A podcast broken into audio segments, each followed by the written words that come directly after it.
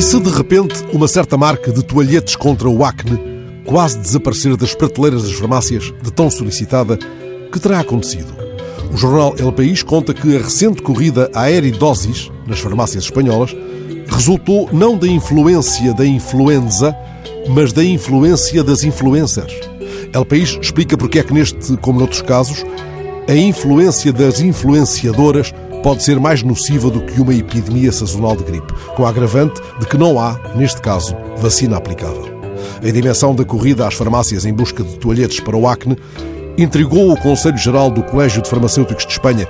Logo se percebeu que o produto havia sido recomendado por várias influencers das redes sociais que mobilizam centenas de milhares de seguidores.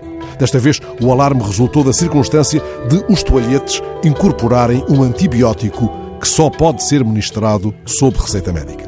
Vários responsáveis de farmácias contatados pelo jornal espanhol confirmam que, com muita frequência, as influenciadoras passam a fronteira da recomendação de perfumes ou de outros acessórios de beleza, entrando em terrenos perigosos, sugerindo pomadas para infecções ou antivirais de combate ao herpes. Daí o título da notícia do jornal El País: Influencers nocivas para a saúde.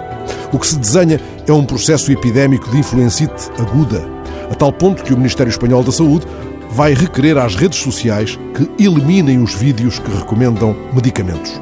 Entretanto, valeria a pena percebermos onde se aloja o vírus da influencite e como se manifesta.